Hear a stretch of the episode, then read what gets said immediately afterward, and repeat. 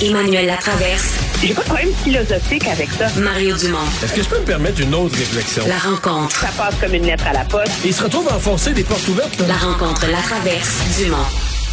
Bonjour Emmanuel. Bonjour. Alors, euh, est-ce qu'on aura du nouveau, du gros nouveau dans euh, les, la prochaine heure, M. Trudeau, euh, qui euh, annonçait un point de presse, et là, de, la vie générale, ça va porter sur l'ingérence de, la, de la Chine dans nos élections?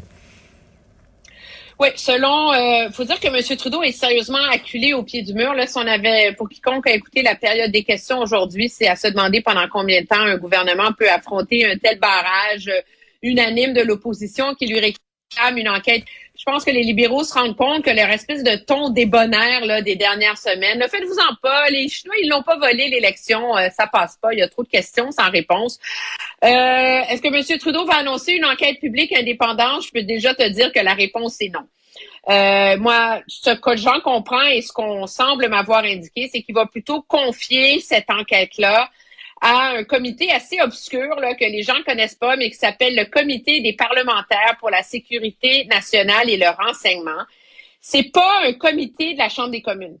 C'est pas un comité qui relève du Parlement.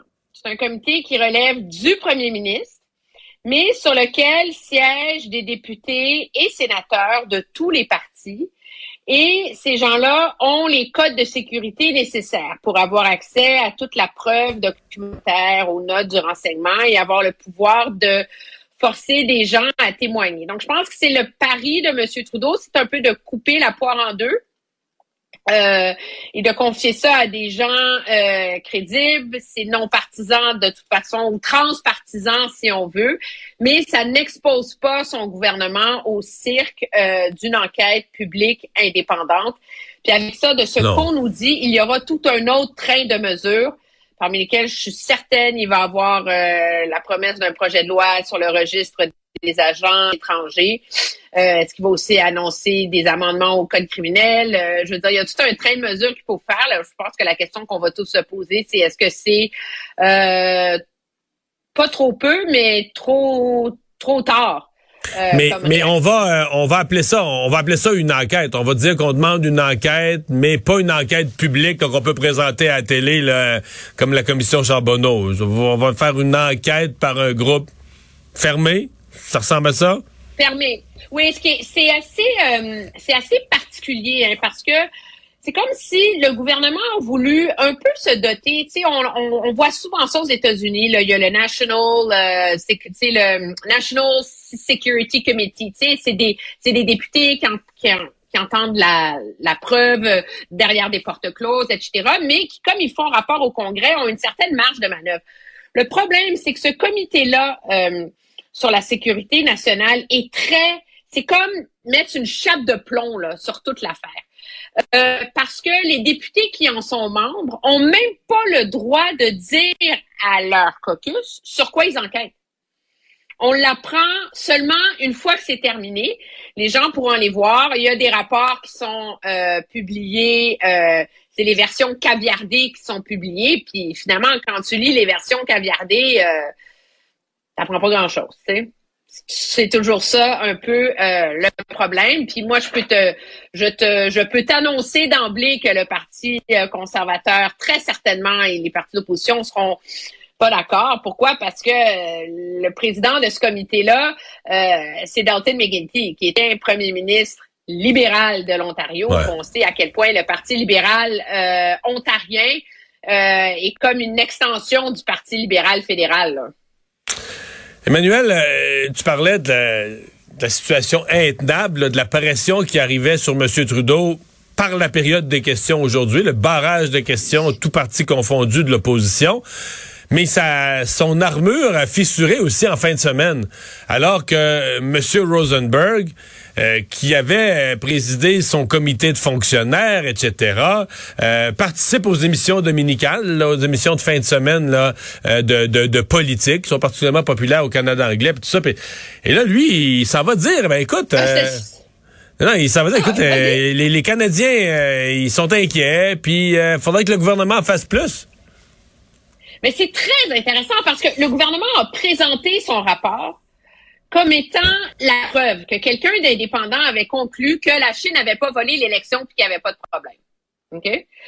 Euh, pour quiconque a lu les 59 pages, là, c'est hyper laborieux, c'est très technique, c'est très, c'est très bureaucratique, là, cette impression-là. Donc, c'est intéressant de l'entendre parce que M. Rosenberg dit, écoutez, moi, j'ai, mon rapport porte pas sur l'ingérence en général. Mon rapport porte sur le protocole qu'a mis en place le gouvernement. Donc, le gouvernement a mis en place un protocole où il y a un comité avec des hauts fonctionnaires qui ont des règles, des mesures et tout ça sur évaluer, quelles, quelles preuves on évalue, quand est-ce qu'on dit aux Canadiens, qu'on dit pas. Il dit, moi, mon rapport, il porte sur le protocole lui-même. Donc, il porte pas sur le fond de la question. Là. Donc, déjà, tu dis, oups, peut-être que le gouvernement aurait pas dû brandir ce rapport-là euh, sur toutes les tribunes pendant une semaine. Puis après ça, quand on lui dit, comprenez-vous que les Canadiens soient comme hyper inquiets, il dit absolument. Puis il dit, en effet, à la lumière de ce qu'on entend, c'est légitime qu'il y ait une forme d'enquête publique. Lui, il s'est pas prononcé pour ou contre une enquête publique indépendante, pas indépendante, mais il dit, en effet, ça prend quelque chose, something more needs to be done. Mais alors là, ça commence à être assez difficile pour le gouvernement de, de plaider qu'il n'y a pas de question. Puis c'est comme si le gouvernement s'était leurré à s'imaginer qu'à dire aux Canadiens que les Chinois n'avaient pas volé l'élection, que ça allait suffire à enterrer l'affaire. Le problème est double, c'est que moi, je pense que l'allégation la plus dommageable qui a été faite, c'est certainement celle de Global, à l'effet que un candidat euh, libéral, Han Dong, a vu, a été sponsorisé, appuyé par les, l'ingérence chinoise pour être nommé député, et que le premier ministre en a été informé, et trois petits points.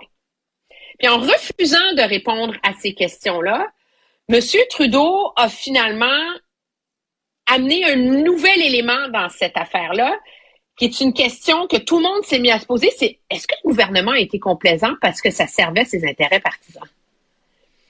Puis ça, ça, c'est tu peux pas avoir plus toxique pour le gouvernement Trudeau comme allégation. Parce qu'on connaît son affinité avec la Chine, parce que, parce que, parce que, et là, soudainement, il est incapable de formuler une réponse adéquate à ça. Puis je pense que ça a été une erreur horrible de sa part la semaine dernière de crier au racisme, là. Euh, parce que là, il s'est comme un peu ridiculisé. Donc, il est obligé d'arriver avec un train de mesures. Ce qu'on nous dit en coulisses à Ottawa, c'est que c'est pas seulement qu'on va confier à ce comité parlementaire obscur d'enquêter, mais que c'est un train de mesures qui vont être annoncées pour rétablir la confiance. Euh, écoute, ça devrait avoir lieu dans une quinzaine de minutes, là, donc euh, on va être fixé. Euh, je suis sûr qu'on va en parler demain matin. Emmanuel, l'autre sujet d'intérêt, c'est les difficultés de la SAC à donner les services à la population. Euh, bon, pauvre gouvernement qui annonce des mesures de fin de semaine en espérant, nous on arrive le lundi matin, on envoie nos caméras dans un bureau de la SAC, on se demande si ça, ça s'est amélioré. Évidemment, je pense que si on met en place des mesures, ça va prendre au moins quelques jours, peut-être trois, quatre jours, une semaine. Si ça fait une différence, là, je suis même pas certain. Mais ce matin, en fait, c'était pire que jamais dans certaines succursales. Même les, même les gens qui étaient là avec rendez-vous euh, faisaient une file à perte de vue là. Oui, mais moi, c'est ça qui me mystifie. Je veux dire, tu sais, tu dis, le gouvernement dépense 400 millions sur je sais pas combien d'années pour mettre en place un nouveau système informatique. Il bâcle l'entrée en service de ce système-là. OK? Je pense qu'on peut s'entendre là-dessus. Là, c'est assez factuel.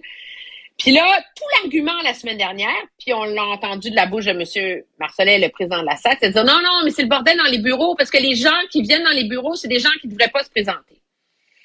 Donc, c'est du monde qui ne devrait pas être ici, puis c'est de leur faute si ça va mal. Alors là, on a des rendez-vous, mais là, finalement, même s'il y a que des gens avec des rendez-vous, il y a, y a comme hmm. une file. J'ai entendu à la radio une jeune fille qui s'est pointée à l'heure de son examen de conduite, puis on lui a dit d'aller se mettre en file. Alors là, c'est comme un, c'est un, c'est un bris de la, de la chaîne logistique totale. Là. Et c'est ça qui est inquiétant. C'est que tu dis, est-ce est-ce qu'ils ont perdu les pédales? Est-ce que c'est tas de panique? Là, on, on, n'est plus dans seulement gérer la, transition, là. On est dans un bris de la livraison de services. Puis, donc ça, c'est politiquement très dommageable pour le gouvernement, parce qu'on s'entend que c'est pas personnellement la faute de Mme Guilbeault. Là. la SAC, c'est quand même un organisme indépendant qui a les pouvoirs pour mettre en place ces trucs. Mais bon, c'est elle la ministre, c'est elle qui va le payer. Mais c'est quand tu entends des chauffeurs de taxi qui peuvent pas avoir leur permis, des camionneurs qui peuvent pas renouveler leur permis? Là, tu commences à avoir un cafouillage administratif qui a des, qui est à risque d'avoir de graves conséquences économiques. Là. Hmm. Et ça, euh, ça, c'est un sacré problème pour le gouvernement. Dans le cas des camionneurs, j'ai parlé à M. Cadieux de l'Association des camionneurs ce matin. Eux, c'est 31 mars. Tous les camions, parce que c'est la, date limite des immatriculations de tout ce qui est commercial. Donc, au 31 mars, camions, mais ben là, c'est vrai pour les camionneurs, mais tous les véhicules de livraison, tout ce qui est commercial, faut que ce soit renouvelé au 31 mars. Euh, puis là, ben, à la limite, on pourrait dire on aura, on demandera une tolérance aux policiers québécois. Mais c'était pas immatriculé chez vous pour un camionneur québécois qui fait de l'international ou de l'interprovincial, à mon avis, il faut que tu sois immatriculé chez vous. Là. Tu peux pas avoir ton immatriculation qui est pas valide dans ta propre juridiction puis partir pour les États-Unis ou partir pour l'Ouest canadien. Mais non, mais même au Québec, même au Québec, les gens reçoivent des, des, des contraventions. C'est ce qu'on entend. ils se font donner des avis de 72 heures. Donc là, faut que tu à la... Tu sais, je veux dire, on est comme... c'est comme ah! Il y a, il y a de quoi devenir fou, là. Alors, j'ai hâte de voir, peut-être, en effet, qu'il ne s'agit que de 150 personnes pour régler le problème et qu'à partir de lundi prochain, ça va aller mieux. Je pense qu'il faut donner cette période de grâce euh, au gouvernement, à la SAC, pour lui permettre de mettre en place ce qu'elle appellera ses mesures de mitigation. Mais moi, euh, je peux te dire d'emblée que l'idée que ça va revenir à la normale à la fin du mois d'avril, je n'y crois pas. Ouais, parce que les gens euh, en ce moment prennent rendez-vous, puis n'ont pas de rendez-vous avant la fin avril. C'est ça, les rendez-vous, c'est ça que j'allais dire. On est déjà rendu au mois d'avril. Mais tout à l'heure, j'ai parlé à M. Daigle, le président du syndicat. Euh, deux, trois affaires. D'abord, euh, lui, euh, il pense pas que ça va faire une grosse différence, là, les 150 de plus qui vont arriver pas formés, pis ça, il est très sceptique là-dessus. Il dit que les employés à l'interne, c'est toujours prudent, des fois c'est facile de dire ça après, mais il dit que les employés à l'interne, là, c'était un sujet de discussion, là, quand ils ont, en janvier, quand ils fermaient pour mettre en place le, le nouveau système informatique, il y a des employés qui ont qui ont crié au secours, qui ont dit, écoutez, quand on va rouvrir les portes après trois ou quatre semaines, on voit le volume qu'on reçoit quotidiennement. Tous ces cas-là vont s'accumuler. Quand on va rouvrir les portes le 20 février, ça va être le bordel. Il semble qu'il y a des employés qui avaient sonné à l'interne des alarmes que ça allait, pas bien aller du tout le fin février, début mars. Ben, c'est pas surprenant. Je veux dire, c'est quoi la cause de la crise des passeports l'an dernier? C'est que pendant deux ans, les gens n'ont pas renouvelé leur passeport. Et que soudainement, au mois de février, mars 2022, ils ont dit Hey, moi je pars en, vacances cet été. Puis là, il y a eu comme 2 millions de personnes qui ont envoyé leur euh, demande de passeport en même temps. Puis c'est ça qui a causé la, crise. Alors, que tu as une crise à plus petite échelle, mais causée par une fermeture de service pendant trois semaines, c'est pas surprenant. Je veux dire, il aurait fallu avoir une cédule pour rattraper graduellement le temps perdu en disant, euh, tu sais, telle date, c'est les gens, euh, les lettres de l'alphabet ABC, euh, telle semaine, c'est CED, puis tu continues comme ça pour être capable de gérer le flot.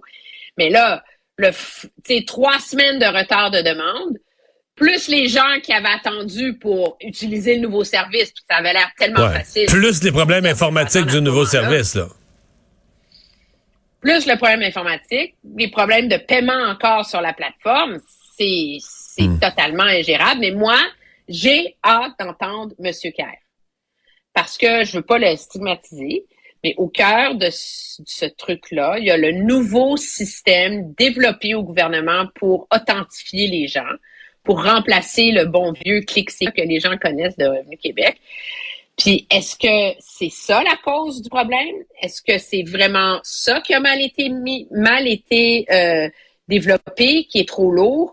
Euh, si on a un ministre responsable de la cybersécurité au gouvernement, je crois que lui a des explications à donner euh, aux Québécois sur la, la nature de sa, de la responsabilité de ses équipes là-dedans, les leçons qu'on va en tirer, parce que oublie pas que à terme, là, l'idée, là, c'est qu'il va y avoir un seul gros système, là. La RAMQ, la, Sauf que, sauf que dans ça, dans ça, Emmanuel, le super gros système, c'est c'est la- c'est le drame de la SAAC. là. Eux, ils deviennent un peu le cobaye. C'est eux, une fois que tu vas être authentifié avec la SAAC, tu vas être authentifié sur tout le reste.